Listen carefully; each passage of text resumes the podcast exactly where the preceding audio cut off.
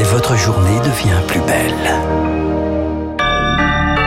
Bon réveil, bonne journée, soyez les bienvenus sur Radio Classique vendredi 21 mai, il est 6h30. 6h30, 7h30, la matinale de Radio Classique avec Dimitri Pavlenko. Et c'est l'information de la nuit. Bonjour, bienvenue si vous nous rejoignez sur Radio Classique. Les sirènes se sont tues cette nuit au Proche-Orient. Cessez le feu, euh, Augustin Lefebvre, entre Israël et le Hamas. Ça s'est conclu cette nuit. Autour d'une heure du matin à Paris, deux heures sur place, les combats se sont arrêtés après dix jours de bombardements et de tirs de roquettes. Ce regain de violence a fait au moins 232 morts côté palestinien, 12 côté israélien. Charles Bonner, c'est finalement la médiation de l'Égypte qui a porté ses fruits. Oui, car l'Égypte entretient des liens avec les deux parties, Israël et le Hamas. Ces deux délégations égyptiennes euh, se rendront à Gaza et à Tel Aviv pour surveiller le respect de ce cessez-le-feu. Euh, depuis hier, c'est le cas. Plus de raids aériens, plus de tirs de roquettes. Dans les rues de Gaza, ce sont même des scènes de liesse.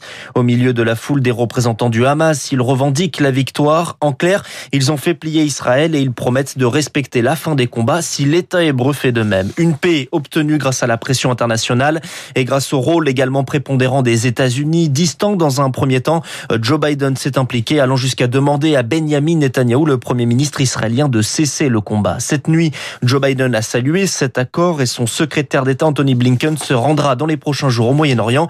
Il va rencontrer toutes les parties afin de, je cite, construire un avenir meilleur pour Israéliens et Palestiniens. Charles Bonner. La vaccination pour tous les adultes, finalement, ce sera plutôt que prévu. Jean Castex, le Premier ministre, a présenté hier un nouveau calendrier pour la campagne. Ça devait être le 15 juin, ça sera finalement le 31 mai. Et dès lundi pour les professions prioritaires sans limite d'âge, une accélération forte, estime le Premier ministre, permise par le fait que nous allons recevoir beaucoup de doses d'ici la fin du mois de juin. La crise sanitaire qui risque d'avoir des conséquences psychologiques durables chez nos adolescents, c'est le résultat d'une étude de Santé publique France dévoilée hier. Après un an et demi de crise sanitaire et ses restrictions associées, un tiers des adultes de demain ont du mal à s'endormir. Des jeunes qui se sentent moins joyeux, moins détendus, qui mangent trop. Une crise sanitaire parallèle qui risque d'avoir des répercussions à long terme, Rémi Pfister. Difficulté à s'endormir, cauchemar, réveil nocturne, des symptômes directement liés à l'angoisse, pas de la mort ou de la peur du virus, plutôt de l'avenir selon le pédopsychiatre Samuel Doc. Un âge où on transite de l'enfance à l'âge adulte et où on a besoin de chercher en dehors du cercle familial de nouvelles ressources pour se penser, pour se représenter. Il est très très difficile aujourd'hui pour la jeunesse de se projeter. Vous imaginez bien un monde dans lequel il y a une épidémie. Beaucoup de patients me disent par exemple euh, que la crise sanitaire, on va en sortir, mais qu'ils seront passés à côté de leur jeunesse, qu'ils ne se seront pas créés de souvenirs, qui laissent à penser que voilà, il restera une cicatrice. Une détresse accentuée également par le manque d'activité, plus de 60% d'augmentation du temps passé devant les écrans selon une récente étude de la Société de pédiatrie. Une spirale infernale, explique la psychiatre Hélène Romano. Ça leur permet d'être dans l'évitement, de pas être dans la réalité. Et ça peut conduire à une conduite addictive parce que ça leur évite d'être angoissés. Le sport est très thérapeutique, les activités de loisirs sont très thérapeutiques, c'est besoin de sortir de chez eux. Et quand euh, on ampute un, un enfant, un adolescent de ces ressources-là, c'est beaucoup plus compliqué. Les protocoles sanitaires dans les collèges et lycées, leur seul lieu de rencontre, accentuent aussi la détresse. Certains se sentent pointés du doigt et développent un sentiment de culpabilité comme s'ils étaient les principaux vecteurs de la maladie. Rémi Pfister, un stress sans doute encore plus présent chez les élèves de première et de terminale qui passent bientôt le bac. La philo, c'est le 17 juin, dans moins d'un mois. Et même si la situation sanitaire s'améliore dans le pays, l'épidémie sera toujours là.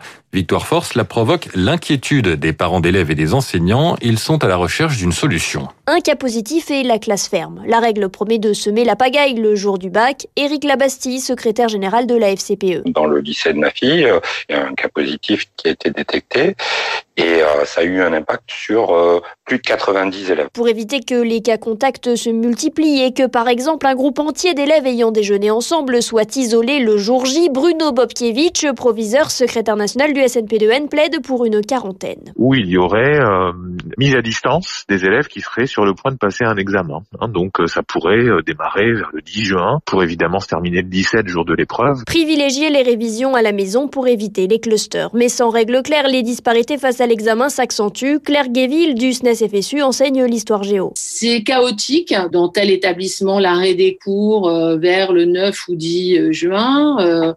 On a au contraire le fait de faire revenir les terminales pour les révisions. On a tous les cas de figure. Du côté du ministère, on insiste sur les autotests boudés par les lycéens. Ils pourraient l'être encore plus, l'épreuve approchant par crainte de ne plus pouvoir composer du tout en cas de test positif. Victoire fort, les jeunes qui vont pouvoir découvrir ou retrouver des activités culturelles.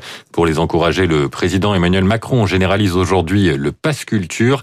Déplacement autour de cette promesse de campagne à Nevers dans la Nièvre. Les jeunes de 18 ans recevront un forfait de 300 euros à dépenser au cinéma, dans les salles de spectacle ou dans les librairies. Alors depuis mercredi, vous le savez aussi, vous en avez sûrement profité d'ailleurs, vous pouvez vous retrouver en terrasse. Ce retour de la consommation d'alcool hors du domicile, il inquiète la sécurité routière. Elle a lancé une campagne de prévention. Nous avions oublié les bars, n'oublions pas les mesures élémentaires de sécurité.